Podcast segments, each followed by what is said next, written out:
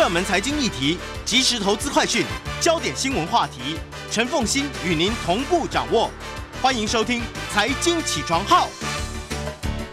Hello，各位听众，大家早，欢迎大家来到九八新闻台财经起床号节目现场，我是陈凤欣。一周国际焦点，在我们现场的是淡江大学国际事务与战略研究所副教授李大忠李副教授，他同时也是中华战略前瞻协会的理事长。非非常欢迎 YouTube 的朋友们一起来收看直播。今天的，第一个要跟大家谈的话题是洪都拉斯啊，嗯是中美洲的一个国家，它很接近尼加拉瓜啊，大概在尼加拉瓜跟瓜地马拉之间吧。如果我印象没有错，因为我曾经去过这样的。那嗯，洪都拉斯最近即将要举行国会大选，然后这一次的大选，诶，它是国会大选嘛，对不对？总统大选，它是总统大选，它是总统制嘛？对，中美洲 对不起，对对不起，中美洲很多总统制的国家，对不起。好，举行总统大选，那么现在呢，他的在野党的声势似乎开始凝聚了。是那么这件事情对于洪都拉斯会不会政党轮替影响非常的大，而对于跟台湾之间的邦交、跟中华民国的邦交影响更剧烈。是，我想呃，因为现在大家还蛮关注洪都拉斯目前的一个政治的状况，主要是因为他在十一月二十八号就会举行总统大选。那目前来讲，反对势力看起来是有整合的，嗯。啊，因为就在上个礼拜哈，呃，这个全国反对联盟的这个候选人说他弃选，他全力来支持所谓自由重建党的这个总统候选人卡斯楚。嗯。那卡斯楚她是一位女性的总统候选人，那其实他在过去在二零一三年就曾经选过总统大选，但是败给目前的这个执政党的总统啊，这个叶南德兹。嗯，那另外一位刚刚讲说弃选的这位全国反对联盟的候选人哈、纳斯维拉，他也在二零一七年也选过，也是同样败给。呃，这个目前执政的叶南德兹，那目前是反对两大势力是联手，所以所以我们等于讲说，二零一七年在野的两大势力分裂，对结果导致现在的执政党的伊兰德兹当选，但现在他就是连送和了啦。哈。他合作。那尤其是根据九月份的民调来显示，呃，因为目前的执政党哈、就是洪都拉斯的国民党，他准备推派的是目前首都的市长来竞选，成为叶南德兹的这个接班人。那根据民调显示，在九月份他的的这个支持度是百分之二十一。嗯那另外两位包括我刚刚讲的卡斯楚，就反对派的，还有这个纳斯瑞拉，他们的支持度在百分之十七、百分之十八。所以说，假设这两个反对派的势力能够结合，其实会对目前这个执政党这个总统大选选情造成很大程程度的一个冲击，嗯。这是一个很重要的关键。那么还有一点就是，这卡斯楚这位总统候选人，其实他的夫婿过去也是洪都拉斯的总统，嗯。那也曾经访问台湾，他是叫做呃齐拉雅，嗯。但是齐拉雅因为两千零九年曾经想要推动修宪公投，延长这个总统任期，所以当时等于是有点被被政变了，嗯舆论反对，军队反对，所以最后他是流亡到这个哥斯达黎加，那最后还是返回洪都拉斯。那目前也带领着所谓的自由重建党啊，就是卡斯楚的这个政党。嗯所以目前来看，其实是有一个比较大，有可能会出现政党轮替的状况，在十一月二十八号的大选。所以现在反对派呢，他们整合整合出来所支持的这一位卡斯楚奇拉雅，她其实是等于是前总统夫人。前总统夫人没错。嗯那而且他们政治的主张，其实为什么会对台湾我们很关注？原因是因为他在早在今年九月份的时候，可能各位观众或听众也有点印象，因为当时媒体有传出来，他在九月份的时候就很明白的讲，假设他能够顺利当选总统，他会推动跟北京的建交，嗯跟中华中国大陆有更紧密的政治、经济、经贸上的连接。那变成他政策里。很重要的政策之一。那这也是对我们的一个警讯。那在上个礼拜，其实有类似的状况又出现，他有再一次的提到这项的政策的主张，所以这个对我们来说当然是一大警讯。但是其实现在的这个洪都拉斯的政府，呃，对我们来说已经有一些危机出现，所以未必要等到政党轮替。因为如果大家记忆犹新的话，今年五月份的时候，当时洪都拉斯因为疫情严重，所以洪都拉斯的总统叶南叶南德兹非常的紧张，他一直在做控诉说，呃，有些富有的国家有这么多的疫苗，但是像我们洪都拉斯拿不到。嗯，那他也暗指说，那在中南美洲很多国家都已经得到北京的捐助疫苗。嗯，可是他们并没有。嗯，但是洪都拉斯其实中华民国的邦交国。嗯，所以当时甚至有传出说，呃，这个北京中国大陆可能会透过萨尔瓦多提供。五十万剂的疫苗跟洪都拉斯解燃眉之急，所以当时已经对我们是个警讯，甚至有传出说，啊，为了能够增加跟北京的桥梁跟联系，有可能洪都拉斯会开设这个驻北这个商务办事处，北京。所以这个警讯其实在今年五月份就有。再往前推，后来其实那洪都拉斯的这个喊话，他明显喊的不是像。像中华民国喊话，其实他是向美国喊话。对，他说，其实要告诉美国说，我告诉你，你再不给我疫苗的话，我就要跟中华民国断交了。外交上可能会转向。对，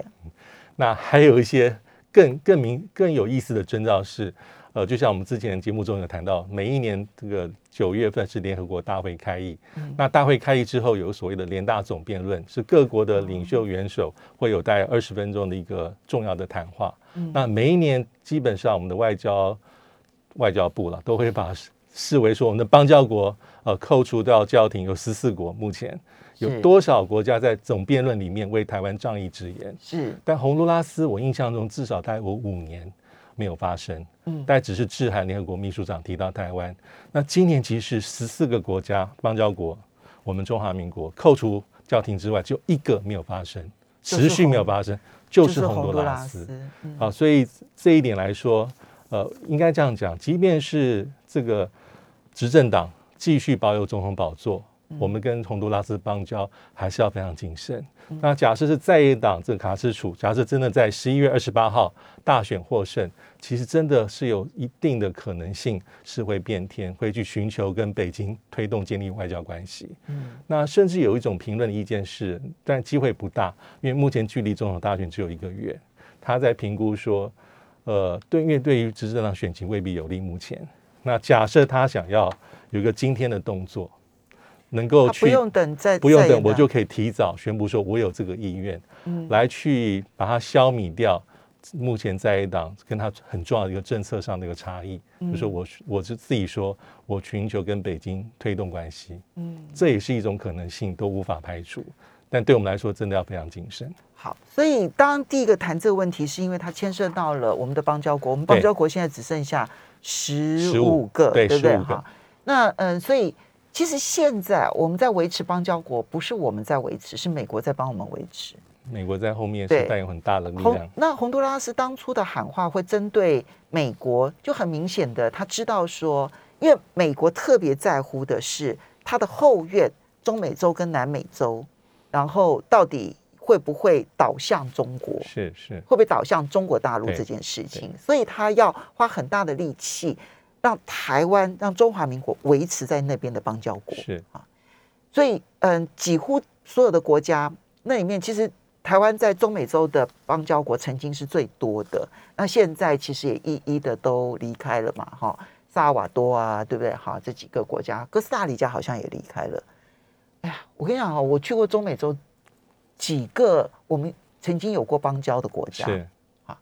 那么这里面呢，哥斯达黎加大概算是最先进的，萨瓦多是最勤劳的啊。然后瓜地马拉发展的也还不错，这样子。但是我们就是一个一，就是它发展的越好，我们好像越留不住他们。其实洪都拉斯是相对来讲贫穷的，所以刚刚这个呃李教授提到的这件事情啊。它当然牵涉到我们自己，可它更牵涉到中美在中美洲的角力。是是是，我们看到呃，比如说在川普执政任内，呃，也有很多国会所发动的一些所谓支持台湾的法案。嗯，那里面很多提到说，哈，就是美国应希望美国政府行政部门哦，能够去检视这些在中美洲的这些美国的一些伙伴邻居跟邦交国，嗯，啊，它的动向，意思是说能够帮助台湾。啊，帮助我们中华民国能够尽可能去维系我们在这个地区里面既有还能够巩固的邦交国。嗯，那刚才讲的洪都拉斯，其实呃，就像凤青所讲，它的确是比较辛苦的国家啊，因为它的这个政府的债务，呃，它其实人口并不多，九百多万人，嗯，啊，但政府的总共的债务大概有大概一百三十亿之多。那有一些资料甚至显示说，哈，政府每一年的预算大概有将近两成多到三成必须得去还债。嗯，那加上这几年啊，新冠疫情是每个国家都遭受到。那洪都拉斯，呃，去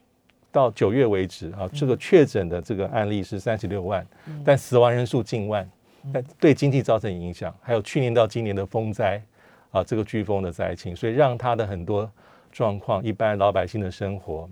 还有经济的发发展是水上雪上加霜，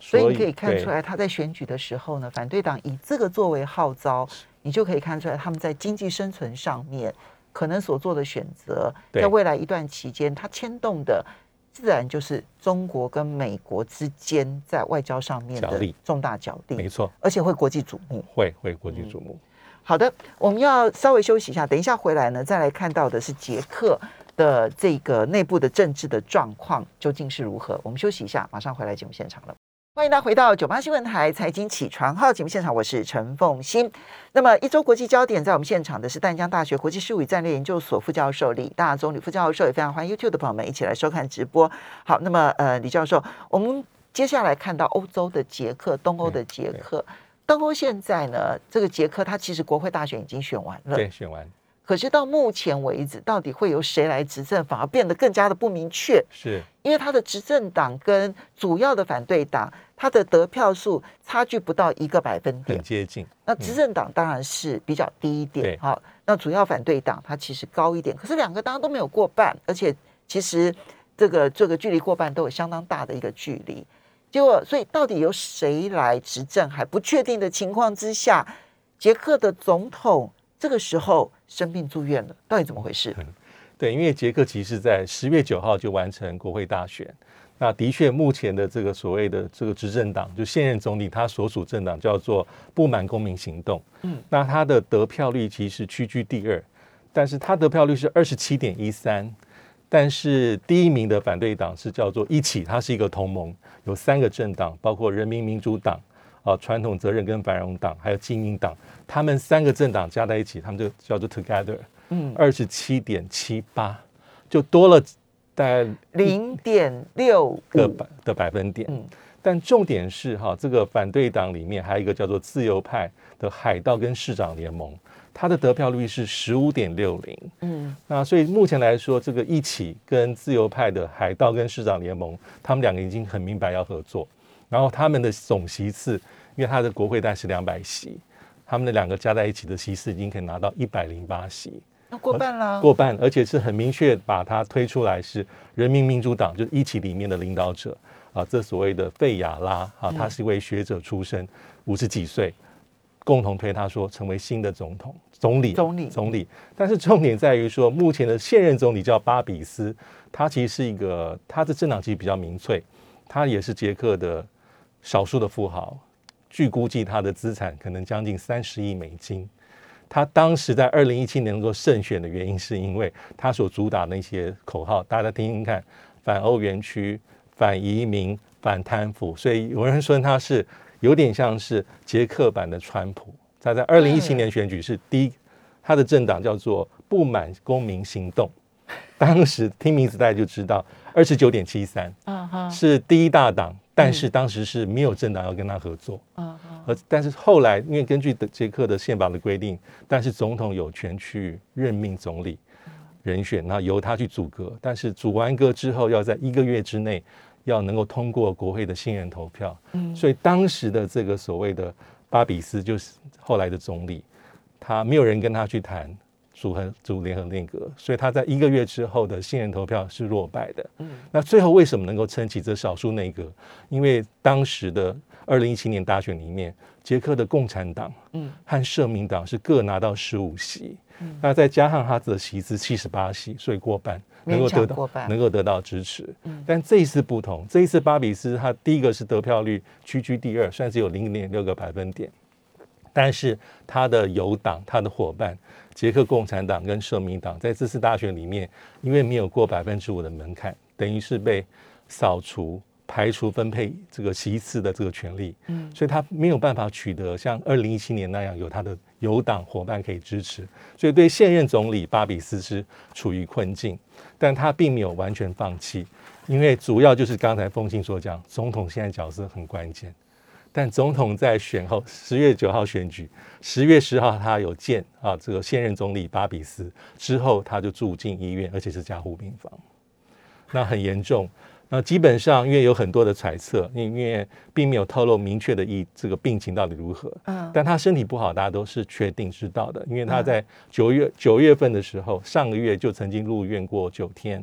那很多的传闻是有人说是。呃，长期的疾病，比如说糖尿或是肝病或是其他并发症，但为什么他的角色重要？因为根据宪法，他是能够去指定谁来负责阻隔，很关键。而且他其实是现任总理巴比斯的政治盟友，这个总统名字叫做奇曼，他在政策上是亲俄罗斯。哦，啊，他是跟现任总统总理是属于政治上的同盟或伙伴。所以他在选前就一直讲说，假设巴比斯所领导的政党能够取得国会这个得票率最高，是第一大第一大党的话，他会还是会考虑由他去组组内阁。嗯，那但是现在来讲，巴比斯的这个呃公民行动不满公民行动这个联盟是第二。嗯，但是巴比斯没有放弃。那巴比斯甚至说，假设总统愿意授权我这么做，我还是会尝试去主导。这个组成新内阁这个谈判，所以他的僵局就变成了一个人所形成的僵局。但是他要衡量整个国会的局势，就是说，假设我，所以你这边在野这边如果组成起来的加起来已经是过半了，你就不会通过这个。就算你任命他阻隔，但是他不会通过国会的这个信任。对啊，你如果如果你硬是要现在的执政党继续阻隔的话，他过不了半，他就一定会在内阁不信任案就就推翻了嘛。对。那他怎么阻挡呢？对，所以很难。所以现，而且现在是一起，刚讲这一起，还有这个海盗市长，这两个已经是很明白是成立一个联盟，就是铁的合作。虽然这两个政党、这两个政团，他在很多政策上还未必一样，比如说对于这个欧洲统合的程度等等等等，但是已经摆明说，我不会跟目前总理所带领的政党继续合作，不会跟他合作，就是有，而是很明白，有我们两个。这主要的政党来一起去阻隔，那反对力量这方面是是很合作的、很凝聚的，而且一百零八席。所以理论上来讲，他们十一月底应该要开第一次的会，没错。然后接着就完成所有的阻隔，然后呢，以新的那个开始跟全世界啊交往这样子。但是现在因为总统住院，让这件事情变得不确定，很复杂。那十月十四号，其奇曼在医院里面，他透过发言人说，就是像风清讲，要求国会在十一月八号召之前召开大选后的首次会议。那这是一个很重要的动作。那接下来他就要指定谁能够去主导这个内阁组阁。嗯，那看起来如果是形势比人强，他还是有很大几率去。任命所谓的这个人民民主党的啊，Together 里面主要的领袖呃，齐拉也齐齐亚拉。那齐亚拉其实很特别，他等于是目前总理的一个在角色设定上是完全不同的人，因为他是学者出身，而且是政治学的教授，当过大学校长，就是比较温和、比较理性。而且他步入政坛没有多久，但十年前，二零一二年，以无党籍的身份。担任外这个教育部长，那慢慢的就选上众议员，然后加入人民民主党，然后从二零一四年就带领这个政党，慢慢慢慢的往执政之路迈进。所以我们可以讲说，捷克可能会迎来一个温和右派，呃，会迎来跟目前的对，呃，这个 Together，呃，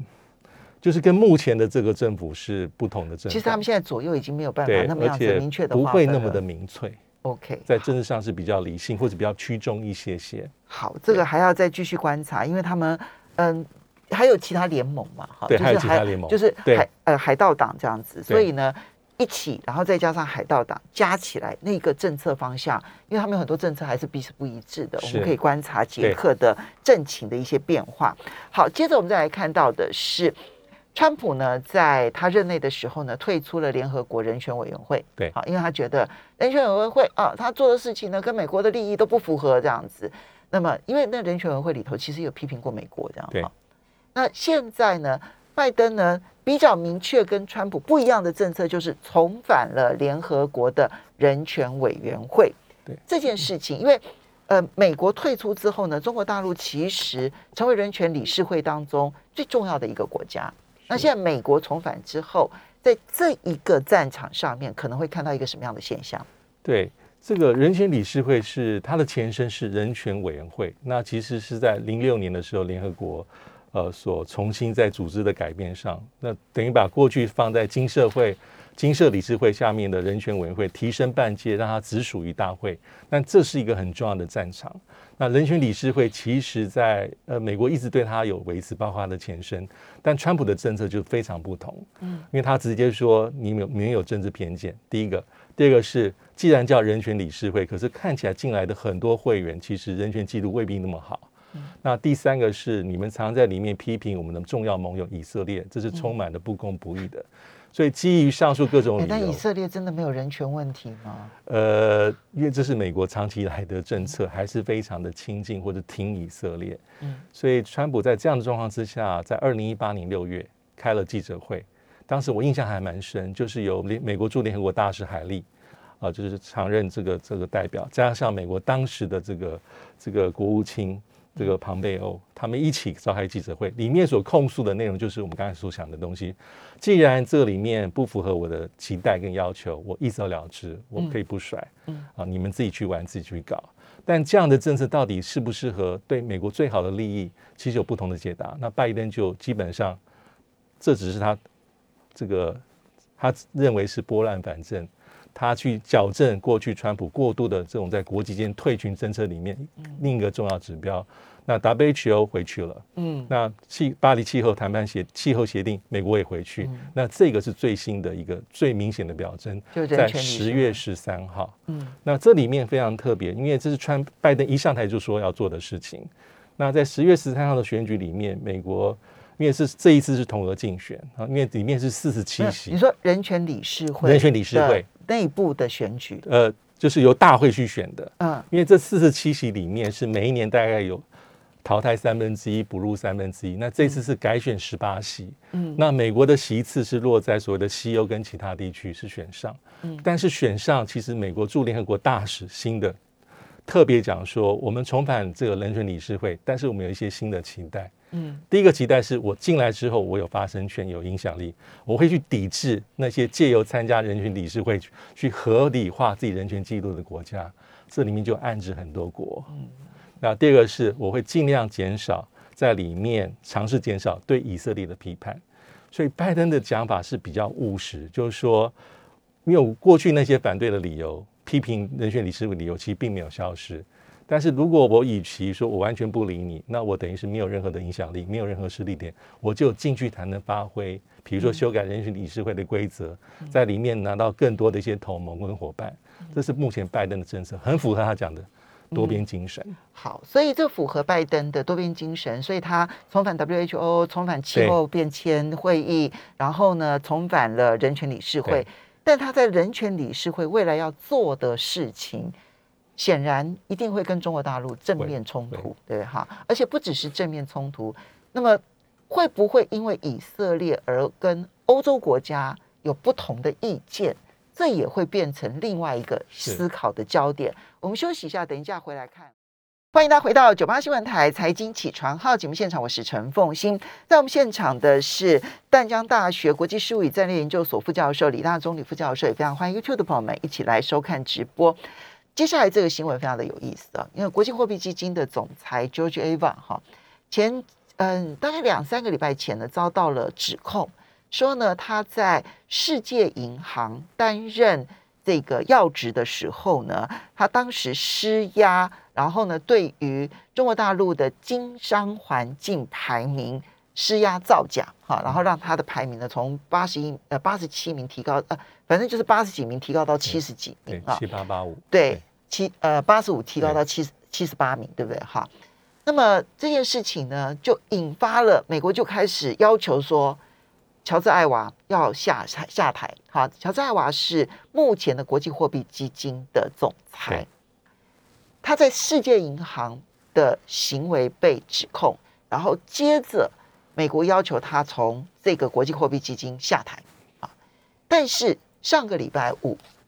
欧洲呢决议要挺乔治艾娃，所以他们说看了所有的资料，乔治艾娃根本没有问题。然后再加上非洲国家的支持，所以乔治艾娃的总裁职务保住了。这是一次赤裸裸的国际组织里头的美欧角力。对，对，这个这个议题其实非常的有趣，因为主要它的引爆点是在九月十六号的时候啊，这个呃。有一份报告，就是指控说，他乔治艾娃在担任世营的执行长的时候，就像刚才所讲，用施压让中国的中国大陆这个经商的这个排名的这个排名不至于往下掉啊，七十八到八十五名。那这一点消息出来之后，马上 IMF 就进行了一个调查的程序，呃，包括呃委用了一个律师事务所，那同时也对乔治艾娃进行呃一个一个跟他的一个一个对话，那听取他的陈述。在这对话里面，乔治艾娃说坚决否认，说我并没有去施压，哦，我非常的功利客观，而且我是经济学者出身。那同时，乔治艾娃也很有趣，他暗指说他还挡下一些在内部的压力，而那个内部压力是从这个前世银的这个总总裁，啊，金庸，金庸是韩裔美国人，因为我们知道世银基本上总裁从一九四几年到现在是美国人担任，那 IMF 的总裁基本上是由欧洲人出任。这一点很重要，在国际上面，世界银行其实是美国人的战场，是。然后国际货币基金其实是欧洲人在主导，欧洲人担任主导的这个地位，所以乔治亚巴是坚决否认，然后他认为这些指控对他是不公平的。那最后就像风清所讲，因为在这个角力的过程当中。美国跟日本态度比较像，美国说有必要去做深入的调查，日本也是做这样的呼吁，呼吁说乔治艾娃适不适合留任啊？在他之前的职务里面有没有这些所谓的污点很重要，因为是牵涉到你是国际组织的重要高层的领导人或者执行长。但是欧盟的角色非常关键，他基本上是非常挺，非洲国家也是，那法国也是。那其实，在上一次乔治艾娃成为 IMF 这个这个出任总裁，他是有个遴选跟选举的过程。其实当时的是这个 IMF 是为他开了一个特别的方便之门，嗯，因为原本规定说这个位置要六十五岁，和二零一九年他当时是已经是六十六岁。所以当时是先从欧盟欧洲内部，大概有二十八个财政部长先做投票，因为当时乔治艾娃还有一个很强劲的竞争对手，我记得是荷兰前外长。嗯，最后乔治艾娃是带拿下这些欧洲财长们带百分之将近六成的选票。这么高是非常高。大家要知道哦，乔治艾娃其实是保加利亚的经济学者哦。她是历史上 IMF 第一个来自发展中国家的女性。她不是第一位女性，因为第一位女性是她的这个是拉加德。拉加德现嗯，拉加德拉加德是法国的对的这前财政部长。对。然后她做了 IMF 总裁，零一呃一一到一九，大概做了九年多。那现在转到欧洲央行当行长去了，所以。乔治艾娃的背景其实是做过学者，那他在国际组织里面的经验很丰富。比如说，他曾经担任过欧盟人道事务的专员，哦，也曾担任过容克所指导、所领导的欧盟执委会的这个副主席。那也很有趣，是二零一六年，他当时成为联合国秘书长的候选人，女性，而且来自东欧国家。嗯，但是他最后当然是败给现任的秘书长啊，这个。但是也是很重要的一个历史的记录。那一七年接世营的执行长，然后一九年接目前重要的位置。嗯，所以这次可以看到，一方面美国可能对这事情是对他比较多的质疑。嗯，但是他他后面所获得最大支持力量来自欧洲国家，嗯，来自非洲国家以及来自其他的国家。所以这次没有美国没有办法把他赶下，没有办法。而且根据呃，就是在这个十月十一号啊，就是。呃，IMF 的执行董事会啊，经过一个礼拜的讨论之后，这二十四名成员基本上是还他的清白，认为没有任何明显的证据可以证明他去用人力去干预这个经商排名的报告。其实，因为国际货币基金的投票哈，它并不是一国一票，它是按照你的认，就是你的捐款，然后来决定你的投票的比例的。哈，那美国当然是最大的捐款国。对，可是呢？所以美国在这一次的角力当中呢，他会败北啊。你从某种角度来看，那就是欧洲极为团结、极为支持。对，因为欧洲加总起来，大概勉强可以对抗美国。所以是因为欧洲极为团结，才保住了乔治艾娃。对，呃，其实一般在呢 IMF 里面的投票的份额，其呃，美国还是占有最大比例，对啊，十六哈，就是在其他事项，啊，日本百分之六左右，那中国大陆其实也后来居上，但也将近百分之六，那后面是德国、法国、英国及其他国家，这个份额大概是五啊、四啊，或者在三三以下。那这一次是这个执行董事会里面投票，嗯，最后他重点在于说，他对于乔治艾娃担任总裁的领导是有信心的，那希望他能够继续履行他的职务，能够继续带领 IMF，这是他最后做出的一个结论，嗯，那所以暂时这件事情是画下重点啊，因为他的任期其实概只到了一半。应该要继续往下做。那他其实对 IMF 的领导来，整个领导历史来说，他的角色也是有他的一个象征意义，因为他还是女性，而且他上任就说，我的一个工作当然要做很多 IMF 任内要分内要做的事情，但是我要这个去，主要是要思考到全世界的，包括经济发展的不平等，还有女性融入经济，还有。也要考虑到跟气候变迁等相关的事情，这是他任内要推动很多很多的一些一些议题。乔治艾娃的身份具有多重的这个象征意义，对，没错，女性经济学家，然后同时又是来自于保加利亚，来自于开发中国家，这是很特别。对，这些都是它的特殊的象征意义啊。那我在看这则新闻的时候啊，其实我有两个两个看到的一个东西。因为他这里面被指控的是说为中国的记录然后去造假嘛，对，哈，那当然乔治艾娃是否认。那欧洲其实看了资料之后说乔治艾娃没有问题，这样子哈。那我我注意到就是芝加哥大学的经济学家萨克斯，他因为是专门研究发展经济的哈，那他就批评论了这件事情，他认为这真的就是整个美国所操纵的反中当中的一个闹剧啊，他这样子形容哈。那第二个部分呢？我所注意到的是，我不晓得李李教授有没有印象，国际货币基金哦的总裁哦，很容易被美国指控。上一个国际货币基金的总裁呢，他是在美国过境的时候被指控性侵，有一点印象。对，当然你还记得这个案子？有点印象。后来就影响到这个人呢，他没有办法再去竞选法国总统。是是，所以所以嗯。因为在国际上面的组织呢，世界银行是归美国的，国际货币基金是归欧洲的，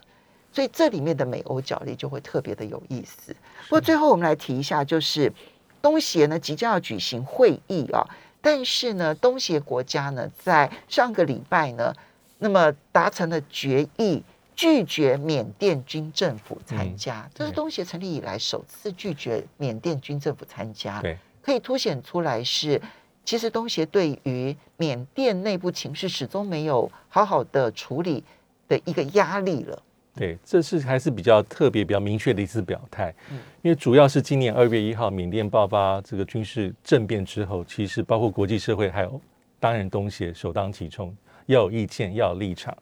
那好不容易拖到在四月二十六号、四月二十四号的时候，在东协雅加达通特别峰会上有五点共识。啊，包括什么立即终止暴力啊，展开建设性对话，还有很重要的是东协特使派遣特使团，然后能够推动缅甸的和平对话，缅甸接受人道援助，还有东协特使团能够到缅甸境内跟各方协商。但是这是四月二十四号了，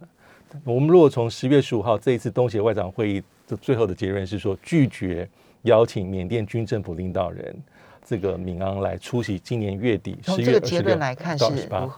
所以这个结论就是说，他是有比较明确的表态，就说你不能来，而且我是